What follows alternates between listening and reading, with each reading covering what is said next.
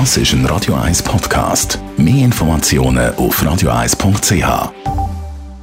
Das Magazin für Konsumentinnen und Konsumenten wird Ihnen präsentiert von Blaser Greinicher. Wir beraten und unterstützen Sie bei der Bewertung und dem Verkauf von Ihrer Liegenschaft.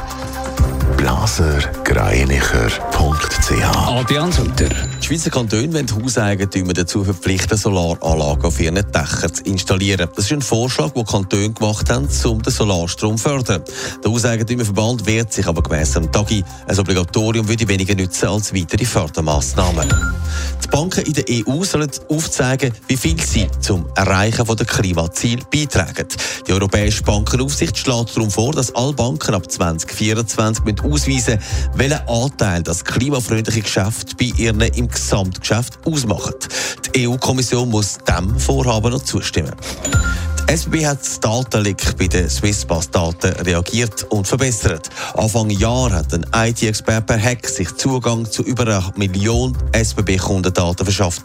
Gemäss der SBB hat man jetzt mit einem Spezialist das Problem angeschaut und den Fehler können beheben der Wirtschaft gehört ab und zu auch ein bisschen Krimi, vor allem wenn es um Verfehlungen geht. Heute steht alles im Zeichen vom Auftakt vom Wirtschaftsprozess um ehemaligen Raiffeisen-Chef Pierin Vinzenz. Adrian Sutter, der Prozess, der im Volkshaus stattfindet, hat angefangen. Der Hauptankläger ist, Klagte ist eingetroffen. Ja, mit einem Lächeln auf den Lippen und braun brennt hat Pierin Vinzenz heute Morgen den Haupteingang genommen, wie wir vorher von unserer Reporterin Lara Pecorino vor Ort gehört haben.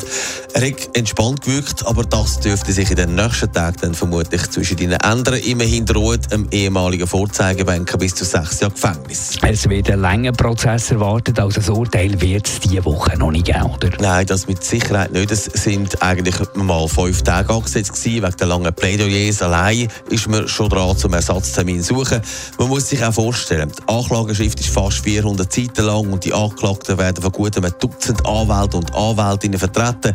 Da wird ein Wirtschaftskrimi aufgenommen aufgerollt, wo man darf gespannt sein weil sich die Angeschuldigten ein erstes Mal ja öffentlich zu den Vorwürfen äußern können. Das Medieninteresse ist riesig. Was macht der Fall so speziell?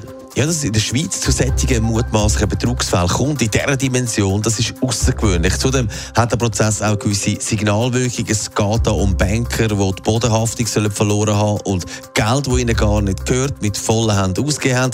Allein, wenn man so ja, gewisse Spesenabrechnungen anschauen. Das sind aber Tausende von Franken in teuren Hotel- und Striplokalen ausgegeben worden. Alles über die Spesen abgerechnet.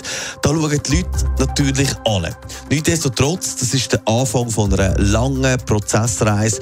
Bis ein rechtskräftiges Urteil fällt, dürfte es wohl mehrere Jahre gehen. Netto, das Radio 1 Wirtschaftsmagazin für Konsumentinnen und Konsumenten.